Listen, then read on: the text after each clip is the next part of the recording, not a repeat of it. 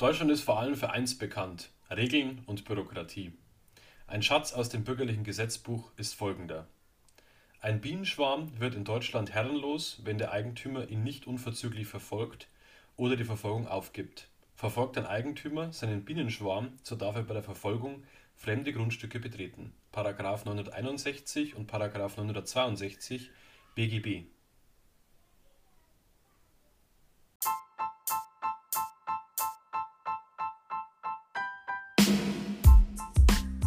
Elefantenrunde, der jugendpolitische Podcast des VCP Bayern.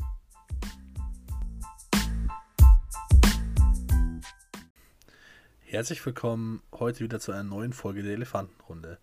Die Stimme aus dem Teaser war Maxel. Er ist der Co-Castgeber äh, mit mir zusammen von der Elefantenrunde. Vielleicht wundert sich der eine oder andere, um was es heute gehen soll. Denn heute soll es nicht um die lustigsten Gesetze aus Deutschland gehen, und äh, wir sind auch keine Folge der äh, Sendung Extra 3. Wenn ihr euch die lustigsten und absurden Geschichten aus Deutschland und mit ihren Gesetzen interessieren, kann man da bestimmt mal vorbeischauen. Die ist vom NDR super interessant. Sonst wir wollen heute euch eigentlich erklären, wie so ein Gesetz überhaupt entsteht. Aber bevor wir auf das Gesetzgebungsverfahren, Deutschland gibt es ja für alles komplizierte, hochtrabende Worte eingehen, wollen wir erstmal auf Gesetze eingehen, die einen unmittelbar betreffen. Denn oftmals hat man ja das Gefühl, in Berlin wird irgendwas ausgeknobelt und am Ende wird es Gesetz, aber eigentlich so richtig mitkriegen und spüren tut man das eigentlich nicht. Das war letztes Jahr ähm, einmal schon der Fall und zwar ist letztes Jahr die Mehrwertsteuer von 19 und 7 Prozent auf 16 und 5 Prozent gesenkt worden im Juli letzten Jahres und zum Jahreswechsel ist wieder der Regelsatz in Kraft getreten 19 und 7. Das war eine Änderung, die uns unmittelbar getroffen hat, denn einen Tag war einen Tag später, nach, nachdem das Gesetz in Kraft getreten ist, waren unter Umständen viele Artikel günstiger zu kaufen als vorher. Also das spürt man dann am eigenen Geldbeutel, so eine Änderung. Ja, oder auch ganz aktuell gerade jeder, der ein Auto hat oder der vielleicht schon mal äh, beim Tanken war, hat dieses Jahr mitbekommen. Ähm, die Spritpreise sind deutlich angezogen, liegt natürlich einmal am äh, gestiegenen Rohölpreis, liegt aber auch daran, dass es jetzt eine CO2-Steuer in Deutschland gibt. Also es, äh, jede, Tonne äh, jede Tonne CO2 muss jetzt auch mit versteuert werden in Deutschland. Und ähm, das ist natürlich bei einem Artikel wie, Roh, wie Öl oder so, das Diesel und die Grundlage von Diesel und Benzin auch so. Und ja, das muss jetzt mit versteuert werden und dadurch ist der Preis pro Liter ungefähr um 7 Cent gestiegen. Genau, und das geben natürlich die Tankstellenbetreiber bzw. die großen Ölkonzerne an äh, uns weiter. Das ist auch so eine aktuelle äh, ein aktuelles Gesetz, das man ganz gut mitbekommt. Genau. Und äh, es ist ja oftmals so, man fragt sich ein bisschen, was, oder man hat nicht ganz auf dem Schirm, was Gesetze für Folgen haben. Also es ist ja nicht so, dass heute jemand was beschließt und dann läuft es einfach, sondern da gehört ja immer ganz viel mehr dazu. Ich brauche Behörden, Institutionen, irgendwas, irgendjemanden, der die Einhaltung dieser Gesetze prüft und äh, sich darum kümmert. Genauso wie ich ähm, den Aufwand gar nicht äh, unterschätzen darf, der durch Gesetzesänderungen oft entsteht. Also beispielsweise jetzt die Mehrwertsteueränderung, da hat man ja aus dem Handel, äh, also den hat der Regierung hat man ja aus dem Handel alles gewünscht, weil jetzt in großen Supermärkten und ähnliches zigtausende Etikette umgesteckt werden mussten für 3% Mehrwertsteuer. Also das war schon äh, ein immenser Aufwand und das ist ganz oft so. Oder es mussten Kasten umprogrammiert werden.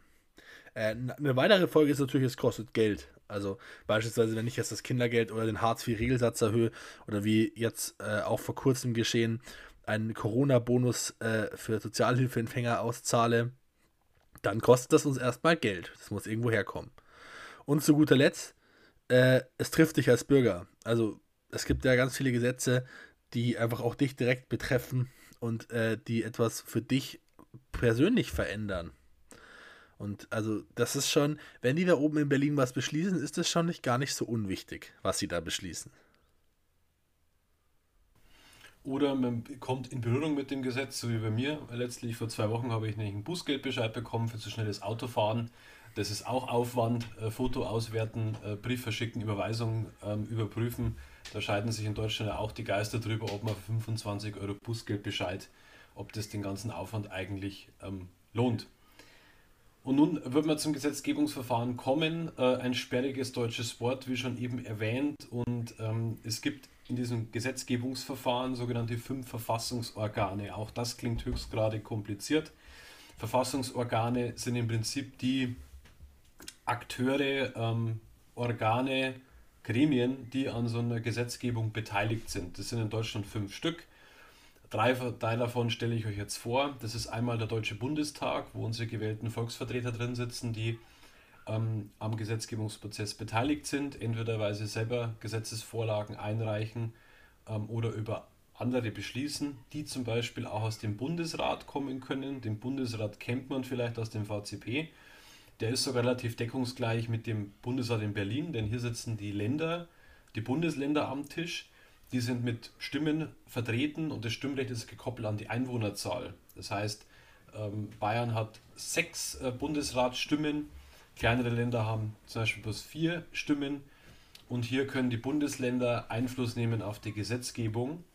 Und dann gibt es noch den Bundespräsidenten, der ist auch ein Verfassungsorgan, der hat zwar nichts in der Tagespolitik mitzureden und kann auch keine Gesetze verabschieden, aber der Bundespräsident ist die letzte Hürde, bevor ein Gesetz verkündet wird, denn er unterschreibt das Gesetz final. Es gibt zwar wenige Gesetze, die ein Bundespräsident bisher nicht unterschrieben hat, aber diese Fälle gab es in der Republikgeschichte auch schon mal. Das ist quasi die wichtigste Unterschrift im Land, gell? so, so ziemlich die wichtigste, ja. Genau. Ähm, jetzt geht es aber natürlich noch weiter. Das sind nicht alle verfassungsgebenden Organe gewesen. Es gibt noch die Bundesregierung, klar. Äh, das ist die äh, Bundeskanzlerin oder der Bundeskanzler zusammen mit den MinisterInnen. Und äh, diese können natürlich auch äh, hier irgendwie Gesetze einbringen, beziehungsweise äh, Vorschläge in die Richtung bringen. Und das ist ja auch der gängigste Weg. Also man hört ja wieder davon, die Ministerin so und so hat das und das vorgestellt. Also das ist ja der normale und häufigste Weg. Aber ihr findet dann auch nochmal in den Shownotes eine kleine Übersicht, wer überhaupt gerade Teil dieser ominösen Bundesregierung ist. Und zu guter Letzt ist es ein äh, Verfassungsorgan, das ist gar nicht Teil des regulären Gesetzgebungsprozesses. Ähm, das ist immer nur dann gefragt, wenn irgendwas nicht passt. Das ist das Bundesverfassungsgericht. Das heißt, wenn irgendeine Instanz sagt, okay, ich glaube, das ist verfassungswidrig, oder jemand dagegen klagen möchte, kann er das von dem Bundesverfassungsgericht tun. Das ist unser oberstes Gericht, zuständig für die Überwachung und Prüfung von Gesetzen in Deutschland. Und wie gesagt, da werden im Zweifel die Entscheidungen getroffen. Das gar nicht zu unterschätzen. Eine ziemlich wichtige Aufgabe. Genau aber halt nicht, Gott sei Dank, nicht immer jedem, bei jedem Gesetz beteiligt, weil es ja auch Gesetze gibt, wo die Leute sich einig sind. Das Bundesverfassungsgericht, wenn ein Machtwort spricht, ist es auch für die Politik oft gar nicht so lustig. Denn wenn er nicht Karlsruhe, da sitzt das Bundesverfassungsgericht, das wird auch umgangssprachlich immer als Karlsruhe bezeichnet, das Verfassungsgericht, sagt, dieses Gesetz verstößt gegen das Grundgesetz in Deutschland. Über das, das Grundgesetz sprechen wir in einer anderen Folge noch ausführlicher dann ist die Politik angehalten, eine Gesetzesänderung auf den Weg zu bringen und oft sogar mit einer Fristsetzung. Also da muss das Gesetzgebungsverfahren nochmal angestoßen werden, um eben dem Richterspruch gerecht zu werden.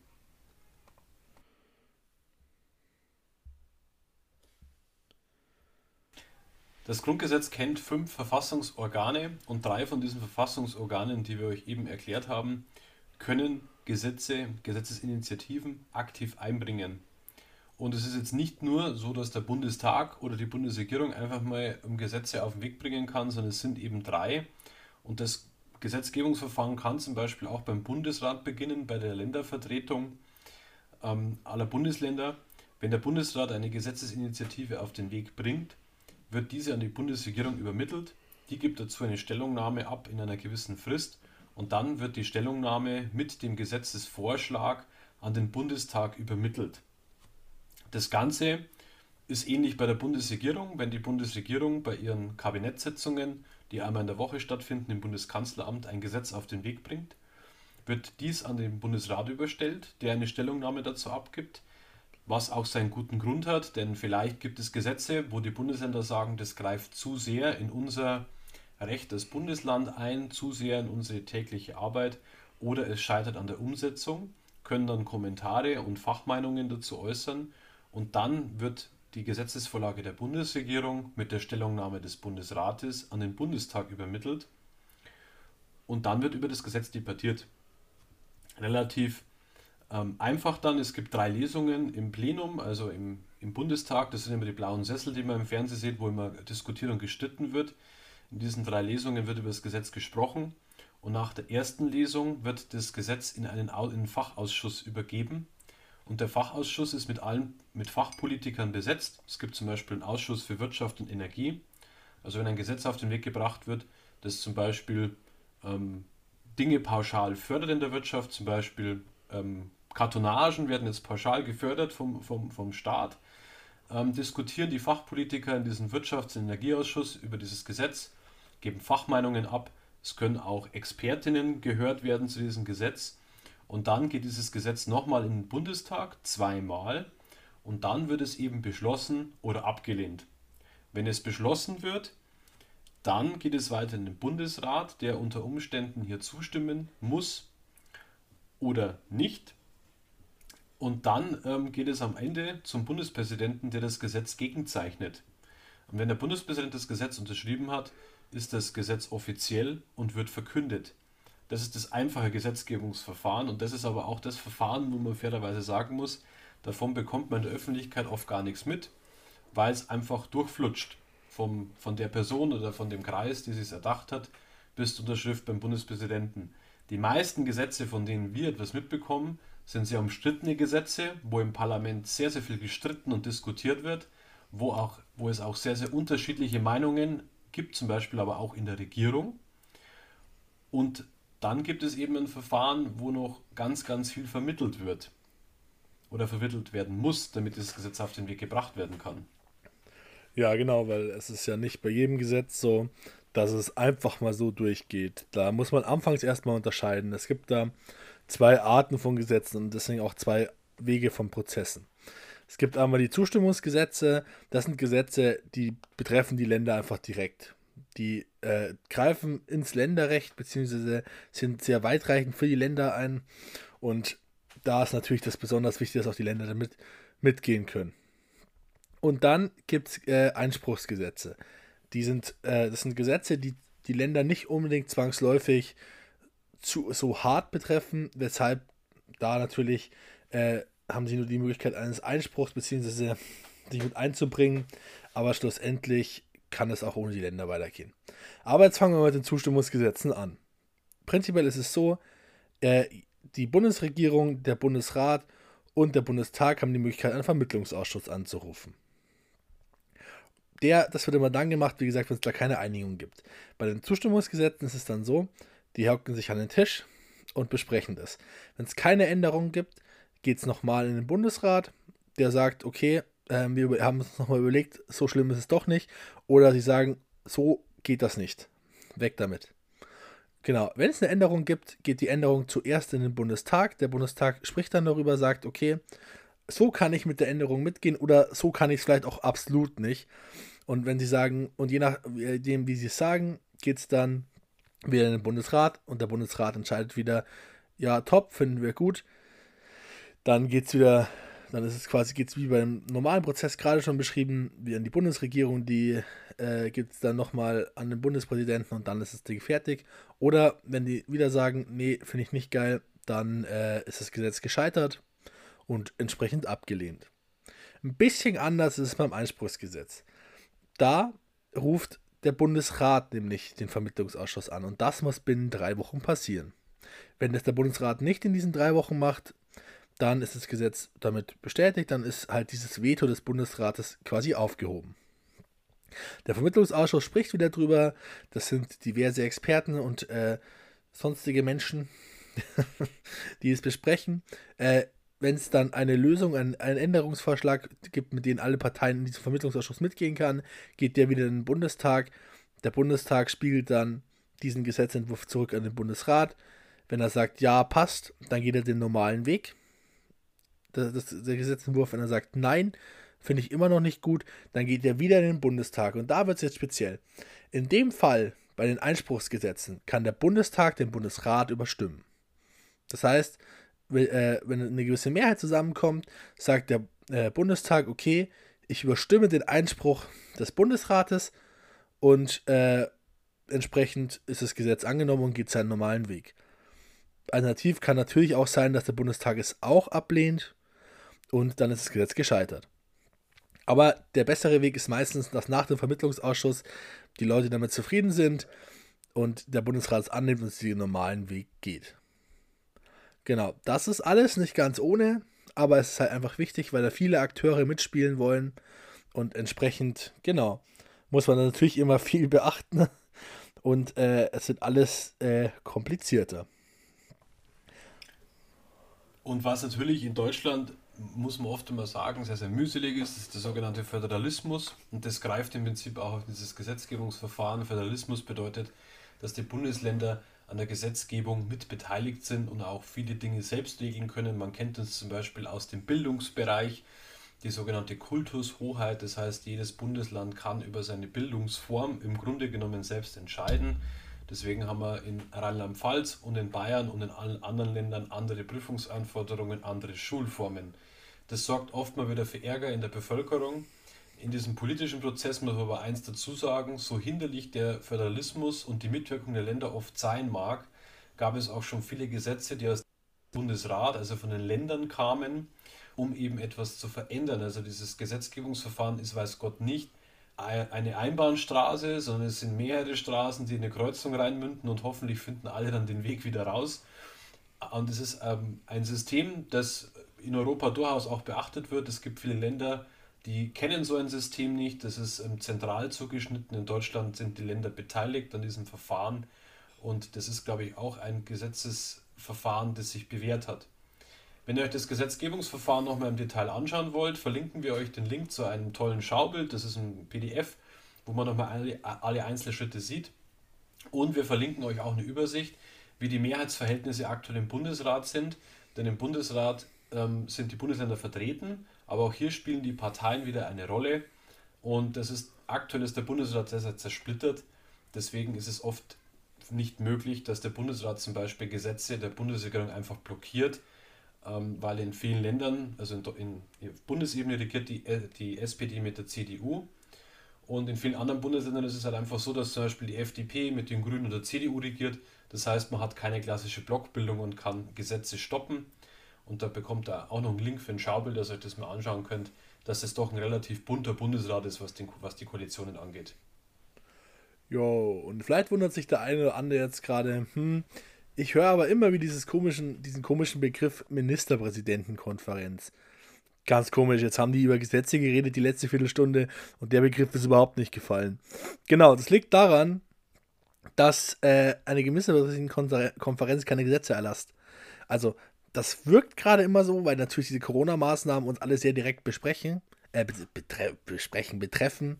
Und äh, das sind aber alles lediglich Verordnungen. Das heißt, die Ministerpräsidentenkonferenz, das schwieriges Wort, äh, beschließt das Ganze. Äh, und die aber im Endeffekt am Schluss fällen die Landes- bzw. Staatsregierungen äh, fällen dann die Beschlüsse für die einzelnen Bundesländer bzw. in den Landesparlamenten wird darüber nochmal diskutiert und beschlossen. Also, ähm, das ist nicht die Akt, das ist nicht die beste Form zur Regierung, das hat aber der Bundestag selbst im Infektionsschutzgesetz beschlossen. Und es kommt einfach aktuell in der Krise natürlich auf Geschwindigkeit an, auch wenn ganz oft an dieser äh, Art und Weise Kritik kommt, weil man natürlich sagt, dafür habe ich ja Parlamente, dass sie darüber sprechen und dann im Zweifel auch natürlich ein Gesetz beschließen oder auch nicht beschließen. Aber heute war eh eine längere Folge, liegt natürlich am äh, entsprechend komplizierten Prozess. Die wollen wir jetzt aber enden lassen. Vielen Dank, dass ihr zugehört habt. Ihr findet diverse äh, Informationen nochmal in den Show Notes. Wie immer, wenn ihr Fragen habt, schreibt sie uns gerne über äh, Telegram, WhatsApp, über E-Mail. Ihr findet alle Möglichkeiten, uns zu kontaktieren, unten in den Show Notes. Wir werden dann gerne auf die Fragen eingehen. Lasst uns auch gerne Kritik da oder Änderungswünsche oder was auch immer. Und ja, wir hören uns dann nächste Woche wieder. Vielen Dank fürs Zuhören und bis dann. Tschüss.